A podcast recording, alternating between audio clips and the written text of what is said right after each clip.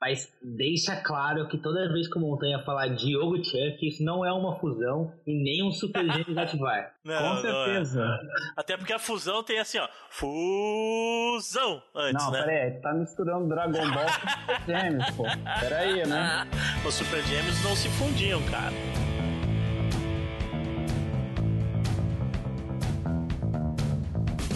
Olá, pessoas. Eu sou o João Montanha Dória. E eu sou o Edson Faria Júnior, o Chuck. E eu sou o Diogo Tcheque, também conhecido como Tcheque. E este é o Nicho.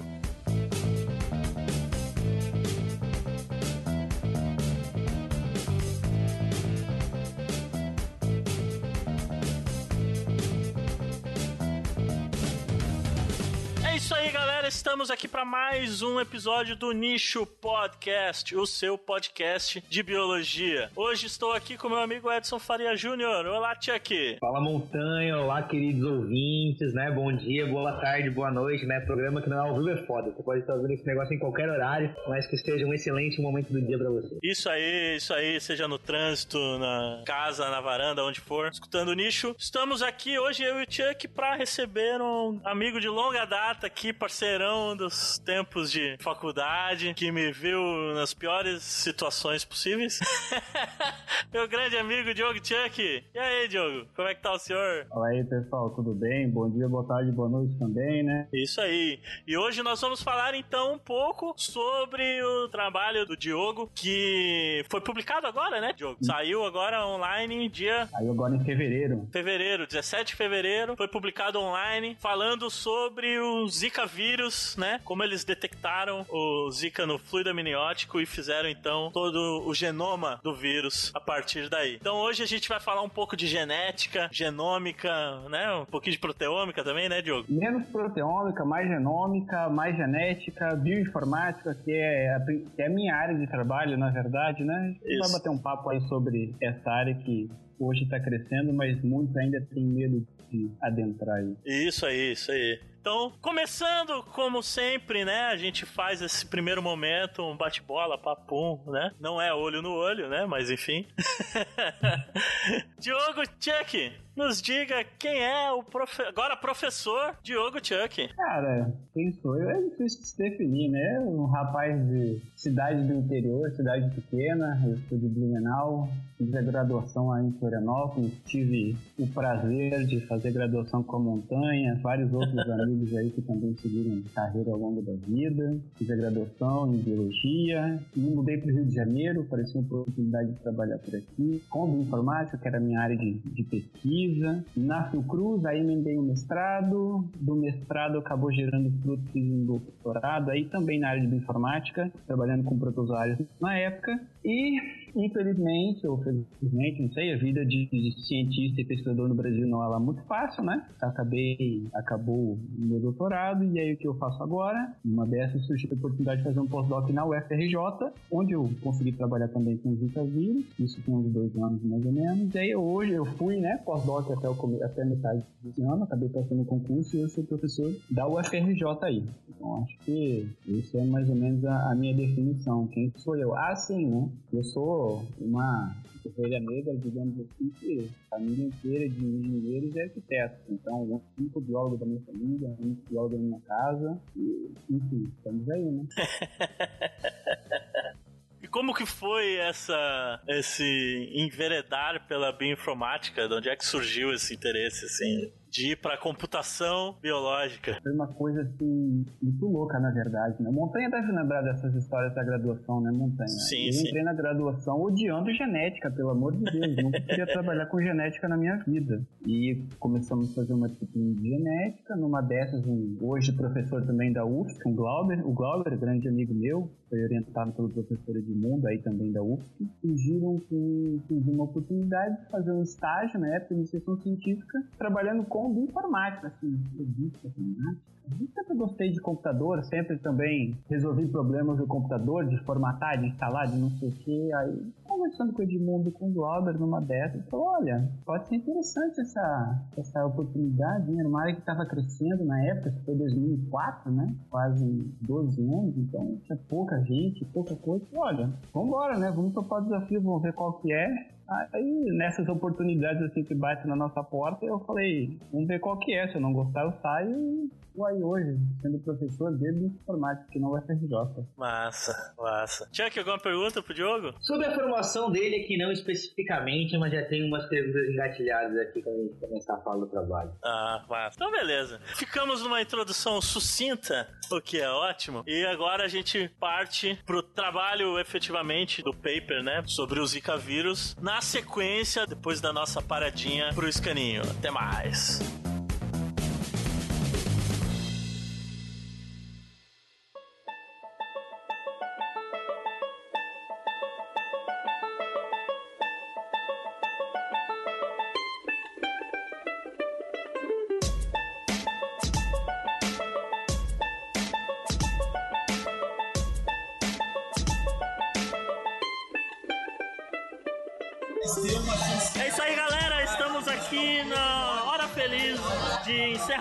Da Semana da Biologia da UFSC, que termina hoje para gravar o escaninho do Nicho Podcast que sai amanhã, ou melhor, agora, hoje, você está estudando agora nesse momento. E lembrar para você aquelas clássicas redes sociais da gente aqui, facebook.com barra o Nicho Podcast. Entre lá na nossa página e curta. Se você quiser falar comigo, João Montanha Dória, entre no Twitter, arroba Montanha Dória. E eu estou aqui com meu amigo Chuck. Fala galera, aproveitando esse momento com várias cabeças pensantes, vários nichos já ocupados, não esqueçam de acessar a página da Explora Magazine, entre lá, facebook.com barra Explora Magazine, contribua, mande suas fotos, nos suas histórias, contem pra gente seus, suas experiências de campo, galera da área das ciências biológicas, ecologia, conservação, natureza, aventura, escreva pra gente, contribua, Explora tá de portas abertas para receber seus textos, suas histórias, suas aventuras e suas fotografias. É isso aí. Se quiser entrar em contato com a gente, mande um e-mail pra gente, onichopodcast.gmail.com. Entre também no nosso site, onichopodcast.wordpress.com. E não deixe de contribuir com o nosso amigo Caio, que é a campanha de crowdfunding dele para financiar o campo dele continua. Entre lá no site terulácia.com e dê sua doação. Qualquer doação é bem-vinda para fazer mais um processo de doutorado funcionar e ser bem sucedido.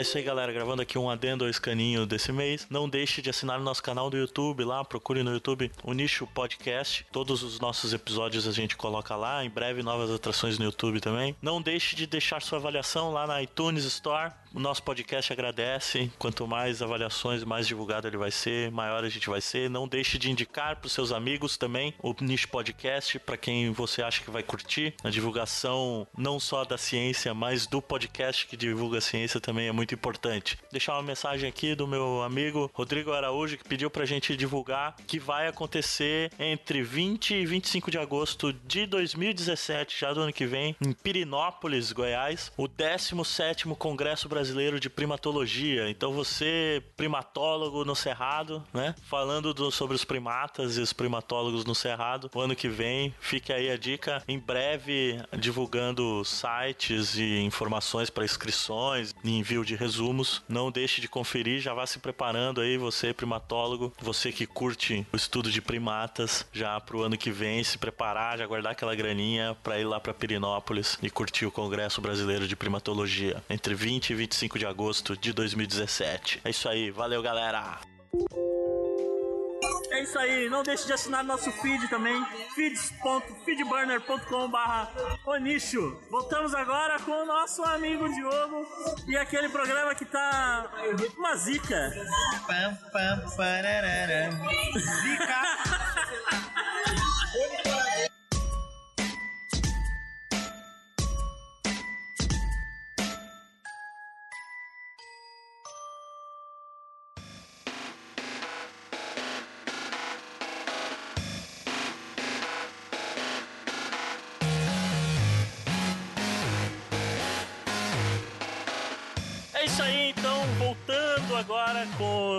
com o Diogo para começar efetivamente a entrar no paper dele aqui sobre o Zika. Ele é um dos vários autores desse paper, né? E que tem por título, a gente sempre lê o título antes, né? Que é. Eu vou ler traduzido do inglês aqui, né? Detecção e sequenciamento do Zika vírus a partir do fluido amniótico de fetos com microcefalia no Brasil. Um estudo de caso, né? Então a gente já vê no título do que, que o trabalho vai estar tá falando. E a gente tem alguns termos que a gente vai precisar explicar pra galera exatamente o que, que é, né? Acho que a começar, vamos falar um pouquinho assim. Todo mundo já ouviu falar aí na TV, tá no rádio, no jornal, na internet, em tudo que é lugar falando do Zika, né? Mas aí vamos pegar um pouquinho mais o cérebro do Diogo aqui e vamos falar sobre isso. Diogo, o Zika vírus. Que diabo que é esse maldito vírus aí? Com um nome que, apesar de não ser brasileiro, tem muito de brasileiro nesse nome. Cara, quem surgiu primeiro? Quem surgiu primeiro? É o vírus, o nome Zika vírus. O Zika vírus virou Zika vírus porque ele é uma Zika. Ou a Zika virou uma Zika porque já existiu o Zika vírus?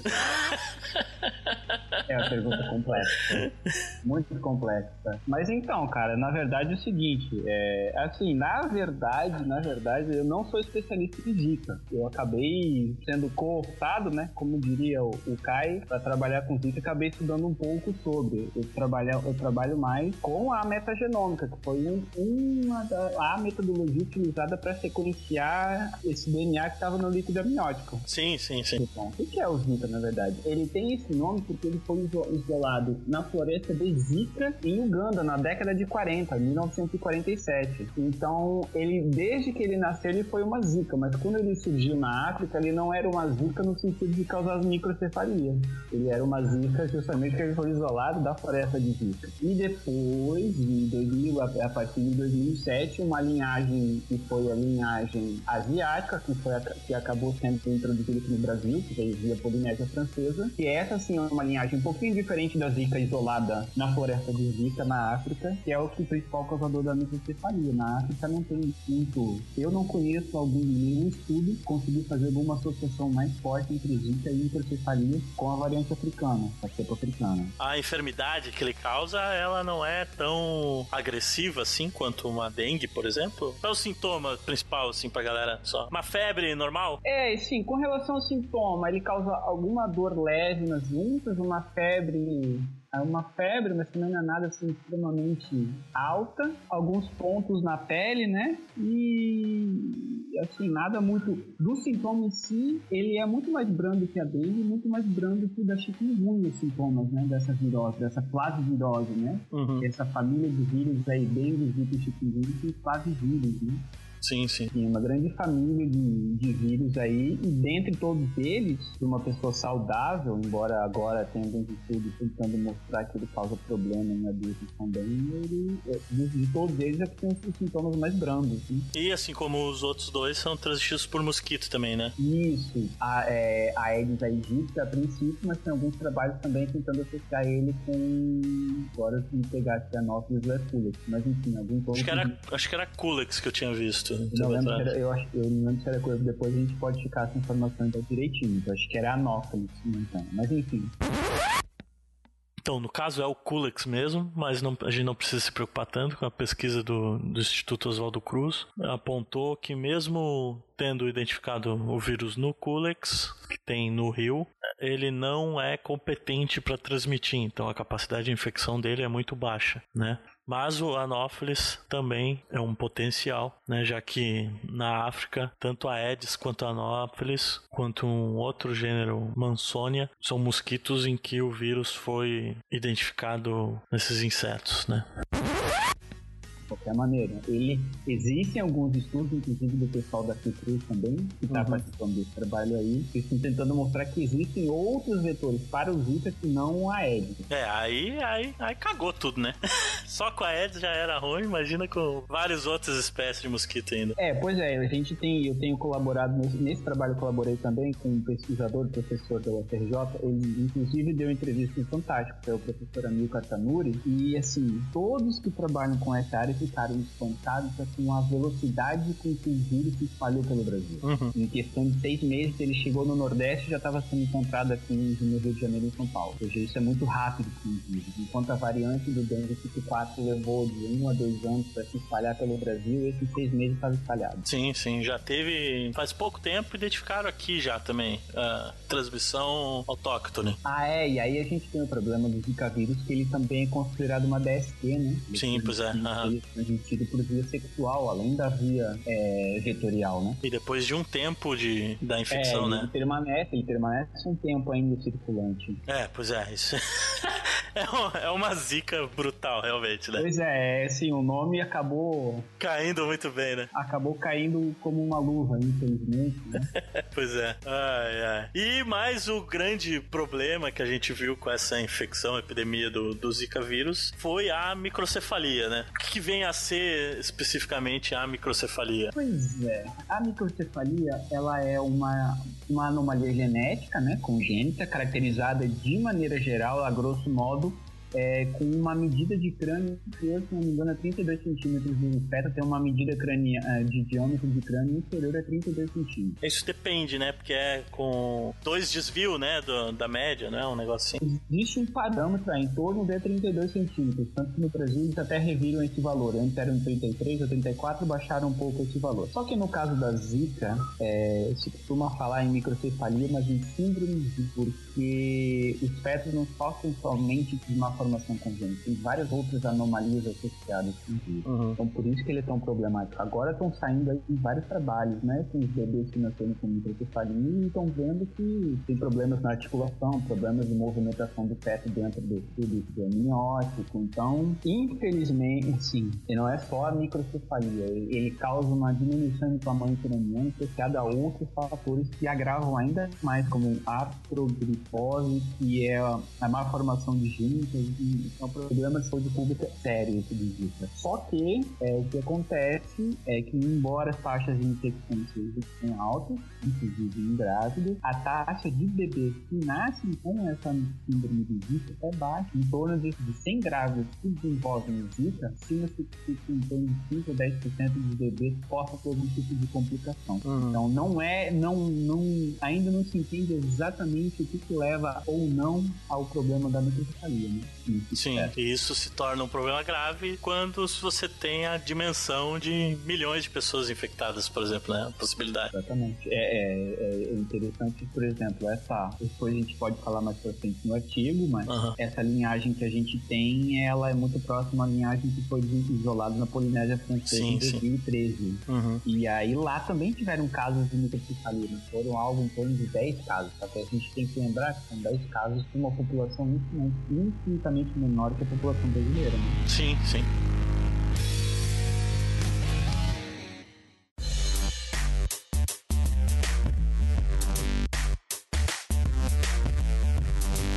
Então, quando a gente chega depois da microcefalia e o Zika, que é o que tá uou, na mídia aí bombando sobre os termos que a gente precisa explicar pra galera, a gente entra então no sequenciamento, exatamente, que é o principal sobre o que você vai dizer pra gente aqui, contar um pouco sobre como é que se faz esse trabalho, né? A nossa ideia aqui é exatamente não só discutir um pouco sobre o, o escopo do trabalho em si, mas como que se faz um trabalho desses também. Então, o sequenciamento de DNA, RNA, né, tal, que você desenvolveu pra chegar no genoma do vírus ali, efetivamente, né? Então, como é que a gente, como é que você faz uma parada dessa, né? Com esse trabalho de tipo, lembrar que foi feito em colaboração, né, com o pessoal da FJ, pessoal da Prefeitura do Rio de Janeiro, pessoal do Instituto de Pesquisas lá de Campina Grande, porque essas duas amostras, desses dois casos aí que a gente escreve no artigo veio lá de Campina Grande, da Paraíba, que Aham. foi a Adriana que estudou as amostras. Então o que que aconteceu? É, duas grávidas foram detectadas, tiveram zika durante o período da gravidez e essas duas né, mulheres vieram a desenvolver fetos com microcefalia. E aí foi colhido o líquido amniótico diretamente, foi feita uma amniocentese, né, ou seja, coleta do fluido amniótico direto de- da, da barriga da mãe, com o bebê ainda vivo, foi extraído, foi pego esse líquido amniótico, esse fluido amniótico, e se extraiu, na verdade, o RNA. Então a gente tem o DNA, o DNA é aquela informação que é constante dentro de uma célula, a gente tem o RNA, é aquilo que é transcrito dentro de uma célula, né? aquilo que começa a fazer efeito, e as proteínas, né? E as proteínas que são que efetivamente vão funcionar. Então a gente tem esse fluxo de informação. No nosso caso, a gente trabalhou com análise de RNA, porque o Zika vírus, os vírus da dengue e chikungunya são vírus de RNA, então não adiantava a gente trabalhar com DNA. Sim, sim, logicamente. Quem trabalha com biologia molecular aí, a gente sabe, a gente costuma brincar que o RNA de tu olhou feio e degradou. Então é uma técnica um pouco mais trabalhosa. Ele é mais sensível, né, que o DNA. Ele é mais sensível à degradação, justamente porque ele é fita simples. A gente tem RNAs em um monte de lugar. Então tem que ser tudo RNAs de frio. Então chegaram essas amostras aí de líquido amniótico, foi coisa de nenhum ml, chegaram, chegou de cada um dessas, desses dois pacientes aí, dessas duas mulheres. E a gente no laboratório trabalha muito em colaboração. Então, uma menina do meu laboratório, acabou assim, o professor Renato, que é o segundo autor do trabalho, ele traiu o RNA dessas amostras.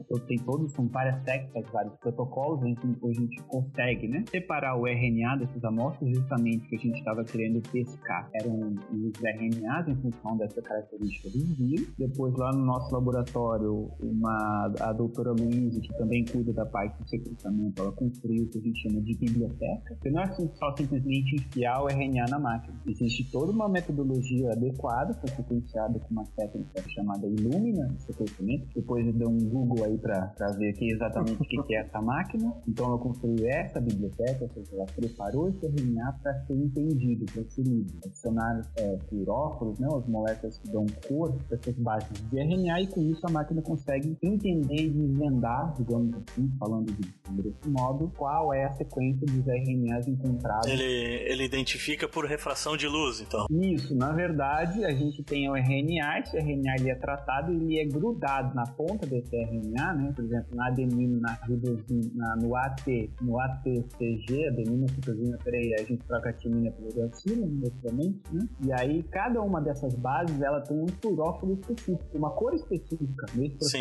Sim. Como, como se corasse o, cada base com uma cor diferente. Isso, mais ou menos isso. E a máquina identifica a cor, né? Exatamente. Aí a máquina Massa. identifica a cor e aí, indiretamente, a gente sabe qual base que tá ali. Uhum. E então, esses dados foram sequenciados e acabaram vindo parar na minha mão. Justamente eu trabalho com bioinformática. Eu trabalho com essa parte de análise de dados. Foi o meu mestrado, meu doutorado, foi justamente isso de análise de dados. E eu trabalhei bastante tempo no pós-doc, dois anos, aqui no Rio de Janeiro, analisando dados metagenômicos e genômicos. Aí eu acho que cabe falar também, não sei se vocês vão perguntar, mas a gente não tentando. O que é o meta, metagenômico, né? Uhum. Na verdade, essas amostras, se a gente tiver curiosidade depois de quiser ver o artigo, vocês vão ver que não existe nenhum tipo de cultivo. Foi sequenciado diretamente todo o RNA mensageiro encontrado no líquido amniótico dessas duas mulheres. Então, o que acontece? Obviamente, a gente tem muito RNA mensageiro de humano, provavelmente do bebê, e da mãe também, né? Alguma coisa de RNA mensageiro. E a gente tem todo o resto da diversidade ali, inclusive de bactérias, de alguns outros vírus e E aí, como você, a partir dessa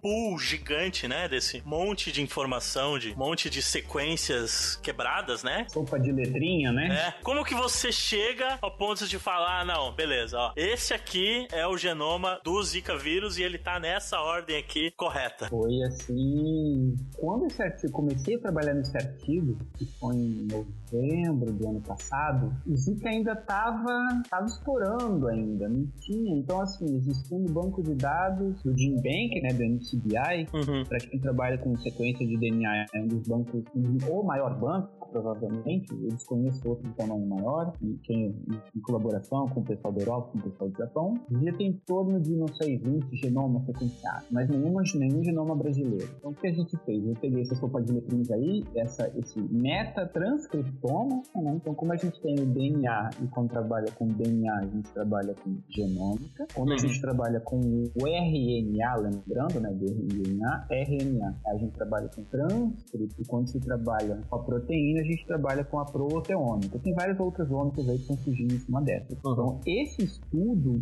foi um estudo de metatranscriptômica. O que é o meta? O meta, na verdade, quando a gente utiliza uma metodologia independente do cultivo para tentar acessar toda a diversidade que a gente tem no ambiente, seja ele água, solo ou líquido amniótico. Você sabe que quando a gente, quando a gente cultiva uma amostra, seja ela qual for, em torno de 90 a 99% da diversidade, em média, é perdido. A gente não consegue mimetizar em laboratório as condições que são encontradas na natureza onde é que esse, essa amostra foi extraída. Uhum. Então, como é que a gente fez? É uma, realmente uma sopa de letrinhas. Eu tenho ali vários organismos diferentes, vários vírus diferentes, é sequência de humano, né? Ou seja, uhum. RNA de humano, RNA de bactéria, RNA de vírus e o RNA de zika, obviamente. Como é que eu fiz? A gente conhece o genoma humano. Qual que, é, qual que foi o meu racional? Bom, você conheceu o genoma humano, o que, que eu vou fazer?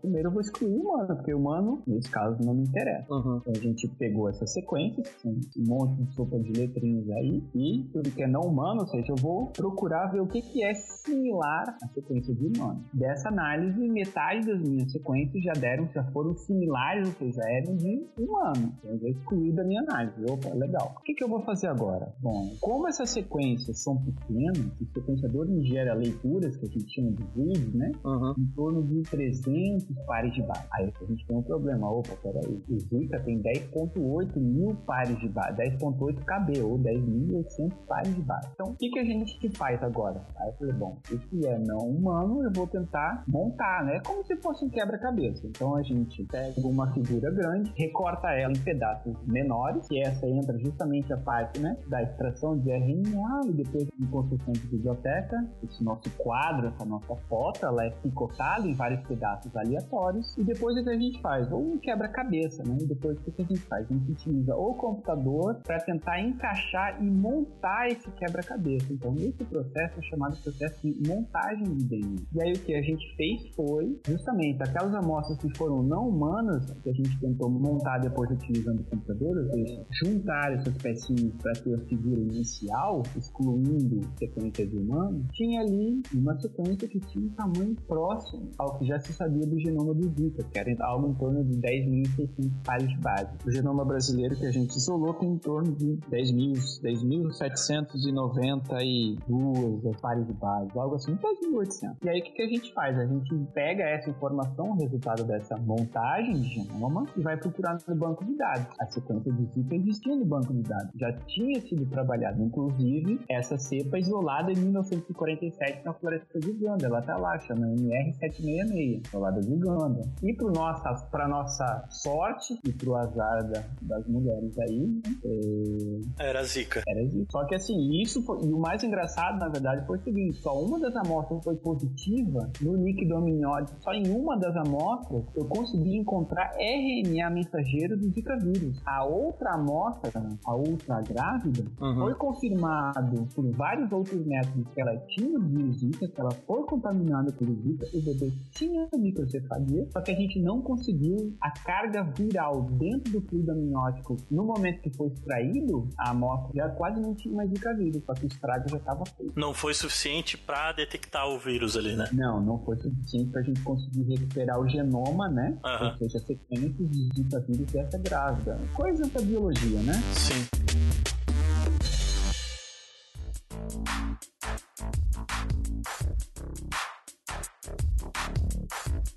E aí, para esse, então, para esses tipos de trabalho com metagenômica, metatranscriptômica, né? Enfim, uhum. você precisa ter uma biblioteca anterior com sequências já determinadas para vários organismos que você quer, alvo que você está investigando, porque senão você não tem com que comparar e confirmar que é aquilo ali mesmo, porque você acha um monte de, de genoma ali naquele, naquela amostra. É, exata, exatamente. É, a gente tem que ter uma base, a gente tem né, uma base de dados de organismos já conhecidos. Então a gente muitas vezes acaba ficando limitado ao que já existe. Obviamente tem outras metodologias para tentar recuperar aquilo que não consegue ser identificado, mas é isso aí, a gente tem que trabalhar com trabalho principalmente com as metas genômicas e meta transcriptômica. A gente acaba comparando com uma base de dados, né, de DNA ou de proteína, de organismos já identificados. Uhum. Porque é diferente de um cultivo, ah, eu estou cultivando Escherichia coli, então eu sei. Que é aquilo ali, né? Agora na metagenômica, não.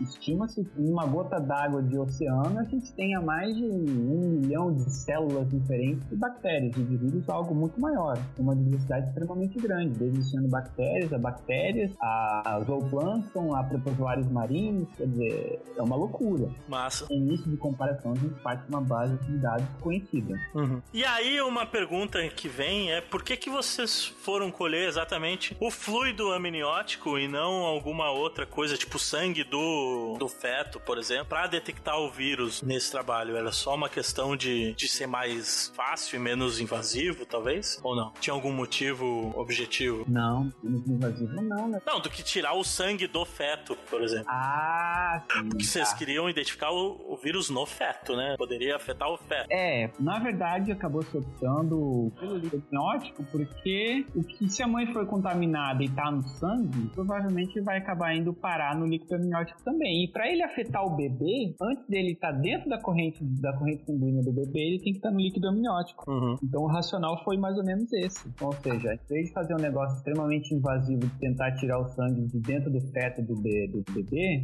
é, se coleta, sabe-se, por exemplo, tem alguns testes genéticos que se faz utilizando o líquido amniótico, tu tens ideia Sim, se sim. o teu bebê tem ou não tem algum tipo de anomalia. Então o racional foi esse. Massa. Era uma dúvida mesmo assim que surgiu. Ah, legal, legal. A lógica então é de que se, se tem traços de, ele- de elementos de vírus, de DNAs no líquido amniótico, quase que necessariamente tá, tem no bebê também? Pra, isso vale pra qualquer coisa? Ah, não necessariamente tem líquido amniótico tem no bebê, mas enfim, é, a gente mais tem que pensar o seguinte, né? Esse feto em algum momento foi um, um aglomerado amorfo de células que acabou sendo diferenciado, correto? Então, se esse cara, assim, o Zika, né? O Zi- Zika, para causar algum tipo de problema, não basta ele estar no líquido amniótico. Ele tem que estar no líquido amniótico, mas ele tem que em algum momento passar essa barreira e invadir as células, né? Invadir esse feto em desenvolvimento. Mas, nem, obviamente, na via de regra, nem todos os vírus, nem todos conseguem fazer isso. E o que a gente aprendeu com esse trabalho também, e já se sabia também, né? O líquido amniótico não é aquela, não é um líquido estéril. Ele tem um monte de vírus e um monte de bactérias associados. Ou seja, alguns eventualmente são patogênicos e outros não. No caso do Zika, ele é patogênico. Então, ele foi encontrado no líquido amniótico e ele fez estrago. Esse, esse trabalho aí, inclusive, deu desdobramento um outro trabalho que eles pegaram é, é, culturas celulares de cérebros, que eles chamam, né? E infectaram com os Zika vírus. E eles viram que realmente o Zika vírus ele invade células neuronais e ele destrói essas células neuronais. É justamente o que acontece com os bebês que têm essa microcefalia. Eles têm essa má formação congênita, esse menor diâmetro da cabeça, só que o cérebro deles é completamente diferente do cérebro de uma pessoa normal. Saiu um estudo agora, semana passada, eu acho, inclusive o professor Amilcar está nesse trabalho também, e que eles fizeram radiografia dos bebês agora com microcefalia. Viram que várias partes do cérebro, se não me engano, por exemplo, o corpo caloso, que é aquela região que liga o hemisfério esquerdo e o hemisfério direito, ele tem problemas de formação. É muito, é muito mais complexo que uma microcefalia, infelizmente, né? Não é só o tamanho, né, do cérebro. É, não é só o tamanho. Ele por dentro ele causa muitos problemas. O cérebro não tem aquelas circunvoluções, né, que são as dobras cerebrais. É um cérebro muito mais reto, né? E essas circunvoluções são importantes para a diferenciação cerebral, né, das áreas, né? Massa, massa. Quer dizer, massa não, né? Mas É. enfim. Corta isso aí da gravação, hein, mano? É, talvez, talvez, talvez não. Obviamente, né? Na época surgiram várias teorias da conspiração, que isso era um vírus para acabar com o Brasil, que era um vírus que pertencia à Fundação Rockefeller, né? Aquelas conversas do Facebook, Ah, isso né? aí, um monte de. Meu Deus, cara, isso aí cada uma aqui. Por exemplo, o que, que pertence à Fundação Rockefeller? Na verdade, não é que pertence à Fundação Rockefeller, é que os pesquisadores americanos, na época, que descobriram, junto com os pesquisadores africanos, que descobriram e isolaram o Zika vírus em Uganda em 47, eram financiados pela Fundação Rockefeller. Isso aí tem um vídeo muito bom no, no Nerdologia sobre o Zika que explica direitinho essa, Ah, eu já vi isso. essa parada. É muito, muito bacana. É um bom canal, recomendo a todo mundo aí. Bom, então, passando adiante, então a gente viu mais ou menos como faz isso. É muito abstrato, então fica meio complicado de entender às vezes o, o que que é. Espero que vocês tenham conseguido entender um pouco aí dessa maluquice que é a bioinformática, mas olha, Você tira um, um,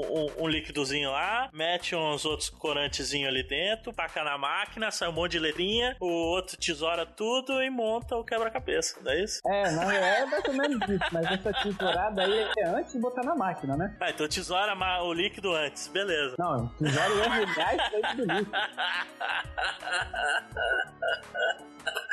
Vai. Mas, mas, mas pra extrair, extrair o líquido tem que tesourar a mãe também, né? É, é com, com seringa, né?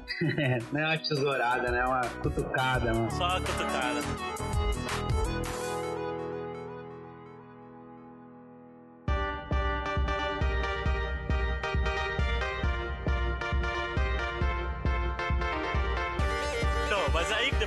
Fazer todo esse processo computacional ali de identificar, o, montar o quebra-cabeça, a gente chega num resultado que é bem legal, aquele gráficozinho, a figura no, no paper ali, que tem ó, as três genomas, Quatro as quatro linhagens. linhagens, né? Isso, os três genomas já se sabia e esse que vocês sequenciaram agora, né? Isso. com o comparativo de porcentagem de similaridade. E a gente viu, aí vocês viram, né, no caso, de que o- essa linhagem do Brasil, ela é entre 97 a 100% igual àquela linhagem da Polinésia Francesa. Na verdade, a revista editou, né? Ela é 99,5% idêntica, né?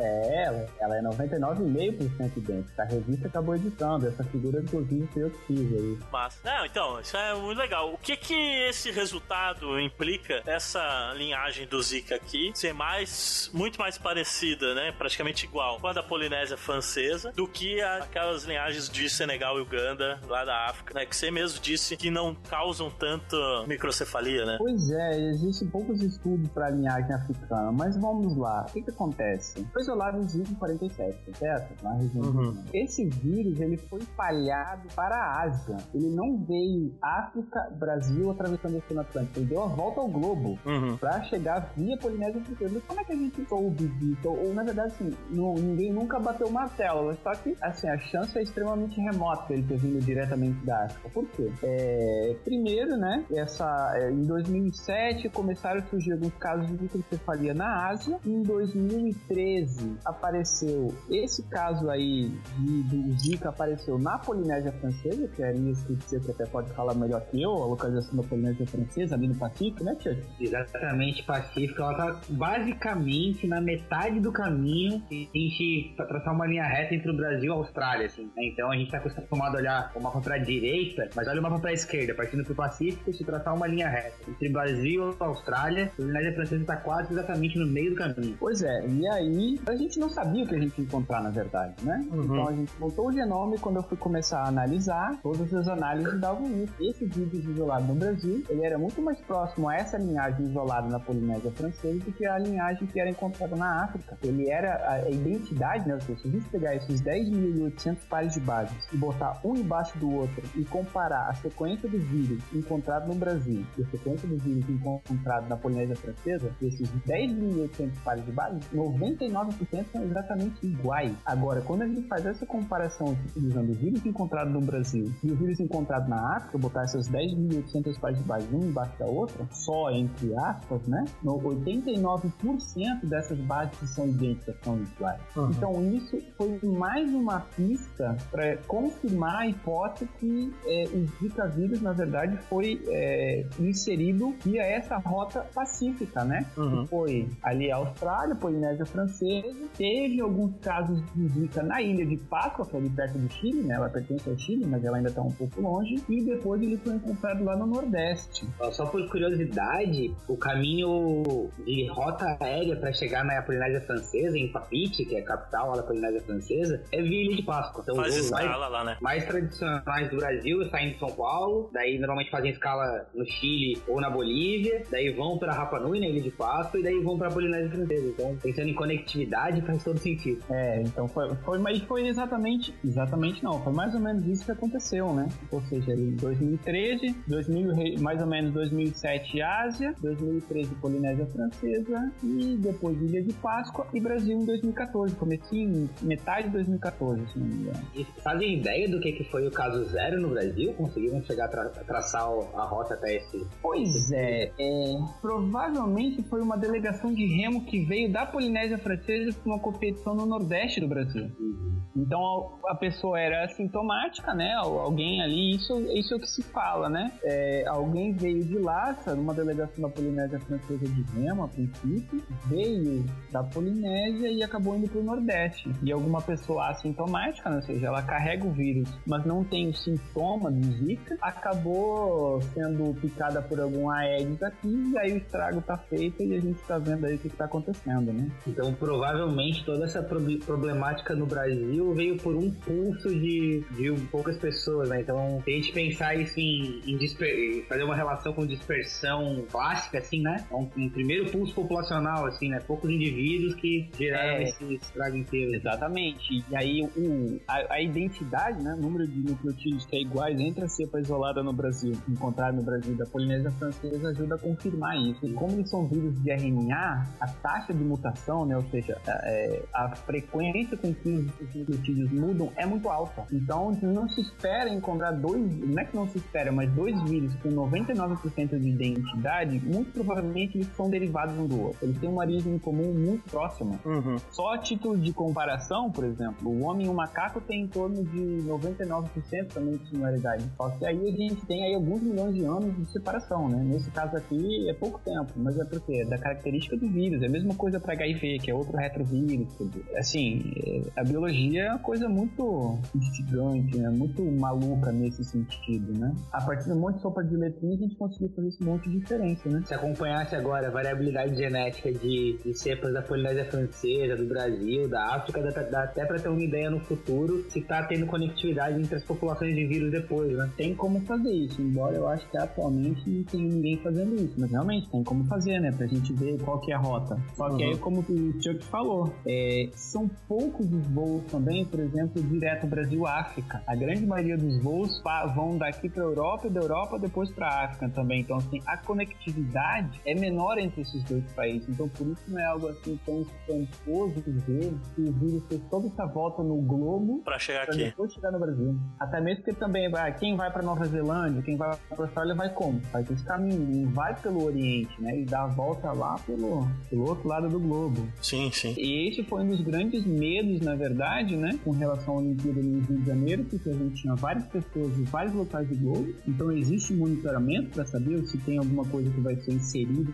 ou não. E o caso, no, no caso do Zika, as pessoas se contaminarem aqui e levarem o Zika para sua terra natal, né? Por exemplo, saiu uma recomendação agora da delegação australiana que todos os atletas que estiverem no Brasil façam sexo protegido, porque já se sabe que o Zika é transmitido também por via sexual. E dá para considerar que caso a gente aumentasse a variabilidade genética do Zika no Brasil, seria mais difícil uma possível vacina ou uma possível cura, por exemplo, né? É porque não é tão simples desenvolver vacina para um vírus desse tipo, justamente porque é ele varia muito, ele muda muito rápido. Né? É RNA, por exemplo. O vírus da dengue está aí há quanto tempo? Não se tem uma vacina 100%, não se tem uma vacina eficaz, né? Ela não protege 100%. Tem alguns estudos aí que propõem uma vacina para dengue, mas a taxa de, de proteção é algo em torno de 60%. Quer dizer, é da natureza do vírus, né? Ele é um vírus que muta muito rápido. Então, fica difícil. Tem algum trabalho tentando propor, já se descobriu alguma coisa, já se sabe como as proteínas funcionam, já se sabe alguns marcadores. Tem algumas propostas de alvos vacinais para o Zika, que a gente tem que lembrar que o vírus muda muito rápido. Né? Especialmente no caso do Brasil, que a gente sabe que a chegada do Zika aqui foi por, por um pulso, é, um, um, evento isolado, assim, de, de ocorrência, e há pouco tempo, então tem pouco tempo de mutação o vírus em solo brasileiro, em tese não tem muito input de vírus de outros lugares. Não seria talvez uma janela de oportunidade para talvez tentar fazer isso para cepa brasileira, tipo uma vacina para cepa brasileira, de repente? Ou em 2014, já em dois anos, já de repente o vírus já, tá, já tem mutação suficiente para já ser difícil demais fazer isso? Não, com certeza. É, assim, aumenta um pouco a chance, só que a gente tem que lembrar que, por exemplo, a gente desenha vacinas baseadas em sequências de proteína, né, em epítopos. Se a gente desenhar um epítopo, ele tem que ter um potencial para ser apresentado para o ser humano, para ser processado, só que nem sempre a gente consegue esse balanço entre uma molécula é, reativa, uma molécula que vai ser é, processada pelo sistema imune, apresentada e ser utilizada como defesa, e a gente vai encontrar regiões relativamente conservadas, consigo manter suas características para desenvolver um anticorpo que vai bloquear o funcionamento do dígito. Na teoria, realmente é mais fácil, mas como a gente vê na prática, a gente tem vários fatores complicadores que não permitem um desenvolvimento muito fácil de uma vacina para Zika, por exemplo. É difícil fazer uma vacina, né, cara? Esse é o grande lance. Né? Não é um negócio fácil, né? Não é o filme do, do, do Dustin Hoffman lá, da epidemia, que o cara em meia hora faz o soro lá depois de achar o macaco, tá ligado? Pô. Tem vários, vários grupos brasileiros tentando encontrar uma vacina. Só que realmente não, não é trivial. Teoricamente, como foi uma, a princípio, uma, um, um, um único evento de inserção que depois se espalhou pelo Brasil, só a gente tem que lembrar que aqui vírus tem impressões e características diferentes da população, por exemplo, asiática e da Polinésia Francesa. Então o vírus deve variar, mutar, variar de maneiras diferentes aqui no Brasil do que em outros locais, por exemplo. Consegui te convencer, Porque professor também é um pouco de convencimento, né? Não, justíssimo. Você tem muito mais argumento que eu, né? A gente pode conversar depois sobre ecologia, biogeografia, daí a gente. eu acho que você mais é, assim, é, Existem alguns trabalhos, é, eu até inclusive estou participando de alguns. Continuo trabalhando também na área de Zika, trabalhando com genomas isolados agora do Brasil, do México, da Bolívia, Colômbia. E realmente, assim, existe um clado sul-americano. Isso é óbvio. Só que o clado, eu não consigo atualmente ter um clado exclusivamente brasileiro. Mas ele forma mais ou menos um clado brasileiro. Mas aí depende, por exemplo, o, o vírus Zika ele é tão safado que ele já foi encontrado por. Ele consegue atravessar a barreira hematoencefálica. E teoricamente o cérebro vai funcionar germ free. Nada pode dizer que teoricamente passa. Só que já foi encontrado lá. Durma-se com um barulho desse. É encontrado na urina, é encontrado no sangue. Dependendo do compartimento dentro da mesma pessoa, é, ele vai ter pressões de seleção diferentes. Tem pessoas que desenvolvem Guillain-Barré depois de serem contaminadas com Zika. Ninguém entendeu exatamente como que isso acontece. Mas provavelmente alguma resposta imunológica que ele é ativo. Guillain-Barré é uma síndrome, é uma doença autoimune, né? E aumentou muito no Brasil a incidência de síndrome de Guillain-Barré depois da, da, do, do evento de infecção de Zika no Brasil. Então está se produzindo conhecimento, mas ninguém conseguiu bater o martelo 100%. É, essa era exatamente uma das coisas que eu queria perguntar, né? Quão perto, quão longe a gente tá, né? De descobrir exatamente o que diabo esse vírus faz no organismo, porque ele causa tantas coisas diferentes, né? De dependendo de onde que ele atua, que é, é, é muito bizarro, cara. É um vírus extremamente bizarro, né? Pois é, ele inclusive causa, por exemplo, é uma espécie de conjuntivite. Eu estou trabalhando com um pesquisador da Fiocruz, aqui do Rio de Janeiro, que ele teve vírus Zika, inclusive ele recebeu o material dele mesmo para trabalhar, obviamente, né? E ele teve, assim, ele disse que o olho dele ficou vermelho como se ele tivesse tido uma conjuntivite. A, a, a parte branca do olho dele ficou completamente vermelha, parecia sangue. Quer dizer, aí tá se entendendo ainda, né? Quais as variantes. O, o genoma do Zika é um genoma relativamente simples. São 10.800 pares de base, são um gene de envelope, um gene de, é, um gene de envelope, hum, de membrana, capsídeo. De membrana, capsídeo, uma proteína não estrutural. São 4 ou 5 proteínas não ou seja, ele tem 7 ou 8 genes, acabou. É mais ou menos como o, o vírus HIV, que são, são também 3, 4 genes que fazem estragos que fazem, né? Embora eles funcionem de maneira diferente, eles são relativamente simples. Eles fazem um estrago tremendo. É uma doideira, né? É uma doideira, cara. Então, o nome realmente veio a calhar pro, pro vírus é, depois que chegou no Brasil, né? Brasileiro tem que ser estudado, como falam, né? Acabou sendo, né? Nunca caiu tão bem o nome de uma doença, né? Pois é. Hey.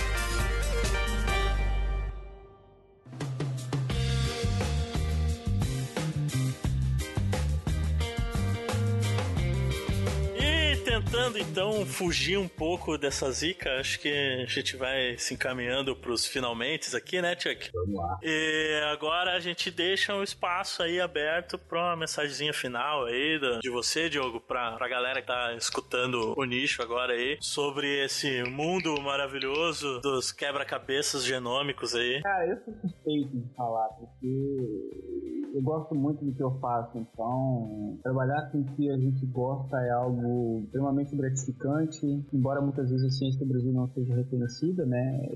Eu formei tem 10 anos agora, vai fazer 10 anos. Sim, tem sim. dois meses que eu consegui uma posição fixa, quer dizer, é uma colocação demorada. Só que assim, a gente trabalha com um negócio que a gente gosta, então trabalhar nunca vai ser um fardo, nunca vai ser um peso, né? Então, e assim, no meu caso, a bioinformática, eu acabei me achando, é, gostei muito, tem essa parte de trabalhar com computador que eu gosto também, tem essa parte de, de detetive, né, de pesquisar, de, de ver relações filogenéticas, de saber quem veio de quem, é, trabalhar no computador, processar sequências, sabe? Que tem um dado bruto e transformar esse dado bruto em conhecimento. É, desde o período, desde, desde por exemplo, a gente é, combinou, né, Montanha? Uhum. Que a gente ia sentar para conversar, que eu falei, ó, oh, tem outro artigo aqui que eu achei, achava legal também. O grupo que eu trabalho hoje também aqui na, no UFRJ, do professor Fabiano Thompson, eles têm alguns trabalhos muito legais lá na região do Banco de Abrolhos. E ele trabalha, por exemplo, não sei se o Chuck deve ter um pouco mais de vivência até que eu, e o Montanha também, os turfs. Já ouviram falar dos turfs? São aqueles surfos de água? Sim, sim. Que crescem em cima dos corais, da Mucivilha brasiliense, que é o coral cérebro da região, da região de Abrolhos. Então, semana passada saiu o um artigo justamente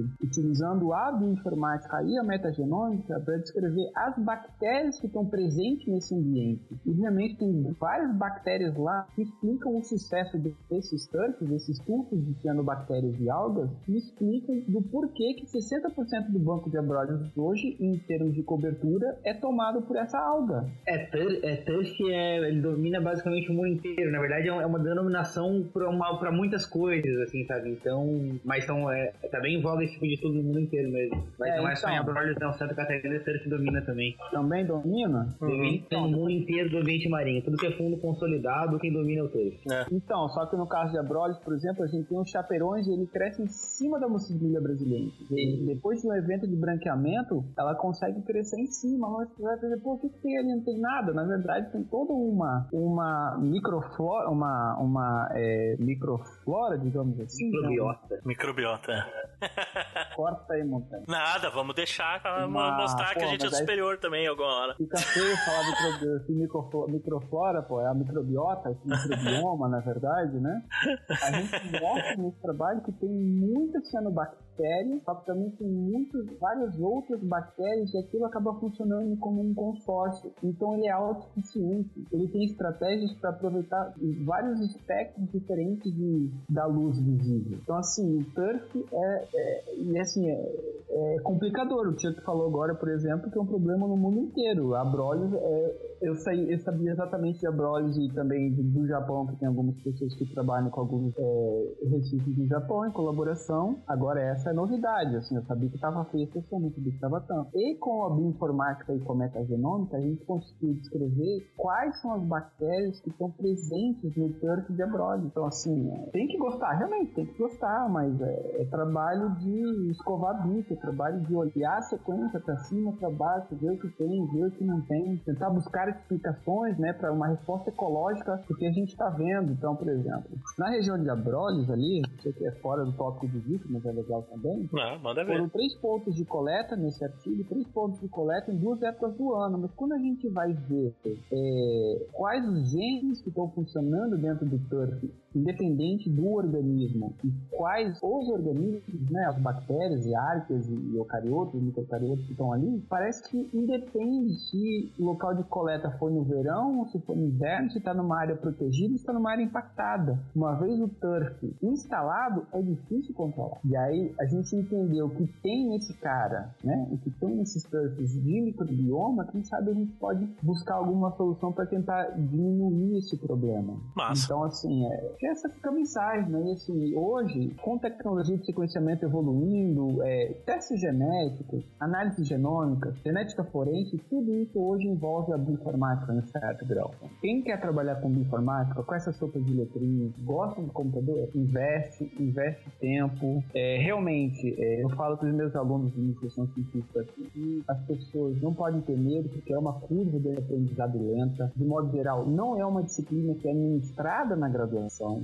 PCR todo mundo vê na graduação, mas bioinformática não é todo mundo que vê. O que é bioinformática? Juntou duas palavras de áreas diferentes o pessoal fica com medo, igual bioestatística. Uhum. Então, enfim, assim, é ter persistência e assim, nessa área realmente nunca vai faltar local para trabalhar. É uma área que está crescendo, é uma área nova, uma área que tem 20, 30 anos no máximo. O termo bioinformática é da década de 70, então isso por si só já dá uma dica de, de quão novo é essa ciência, né? embora a descoberta da dupla hélice de DNA foi a década de 50, 60 aí. Uhum. Chuck, seu comentário final Chuck aí. qual? O Chuck, você é o Diogo, Diogo, não enche o ah, saco. Então tá bom. O Edson. É o Edson, entende? É o Edson, entende? Eu acho que fica mais, né, um pool diferenciado de nichos que a gente tá mostrando no nicho, né? Então, que até então falou, tem falado mais de coisas relacionadas a, a meio ambiente, ecologia, um, né, um pouco de biogeografia. O Ale trouxe um pouco de, de genética, mas bem bastante voltado para aplicações mais ecológicas, assim, né, pensando em bio, biogeografia, um pouco de evolução, mas a gente vê que a gente, a nossa ciência é tão grande, que tem uma diversidade de assuntos tão grande, e tem toda essa dificuldade de tentar traduzir tudo isso, né? A gente não repetiu a área ainda, e o próximo que eu já marquei também não, não vai repetir. Vai ser diferente também. Então a gente tá indo bem. Isso que esse nosso papo aí ficou só o que eu fiz do pós-doutorado, né? Por exemplo, meu mestrado e meu doutorado eu trabalhei com protozoários, com leishmania, com trypanosomas, com plasmodium. Eu estava na época tentando buscar algum marcador genético que pudesse ser um bom alvo, por exemplo, para desenvolver uma vacina, para desenvolver Isso. um fármaco. Mas, mas, Diogo, Diogo, peraí, peraí, peraí, peraí, peraí, peraí, peraí, peraí, peraí, peraí. Mas isso você guarda para um outro episódio do Nicho Podcast. Com certeza. Porque esse episódio aqui agora a gente termina por aqui. Eu queria agradecer você, Diogo, por ter aceitado participar e gravar com a gente. Foi muito legal. Bom revê-lo. A gente tem se falado muito pouco, né, nos últimos tempos, mas sempre que a gente fala é, é sempre gratificante. É divertido. Foi bom ouvi-lo. Ah, bom, que eu queria agradecer o convite aí do Montanha, do Chuck. É, é sempre muito bom é, falar do que eu faço, falar da bioinformática. É, essa semana mesmo encontrei alunos meus que eu dei aula no pré-vestibular aqui, é, ver eles na graduação fazendo biologia, assim, aquele o olho brilhando, falando, pô, professor, obrigado. Assim, então, assim, eu gosto muito, é muito gratificante essa, embora sofrida a profissão de professor e ma- mal reconhecida, né? Ainda assim é muito gratificante. E, e falar do que a gente gosta com pessoas que a gente gosta, que a gente conviveu bastante tempo, acho que é, é melhor ainda. Isso. É, eu sempre uso podcasts, recomendo podcasts pros meus alunos, então fica a recomendação aí de recomendar o Nicho Podcast pros seus caros alunos. Hashtag fica a dica. Hashtag fica a dica. E muito obrigado, quero agradecer também a você, Chuck Parceirão, tá aí de novo, mais uma empreitada podcastal aí. É um prazer inenarrável, quase sexual estar em vossa companhia. é isso aí. E este foi o Nicho Podcast com o Diogo. Voltamos no próximo dia primeiro com mais um episódio do Nicho Podcast. Valeu, até mais! Valeu, pessoal.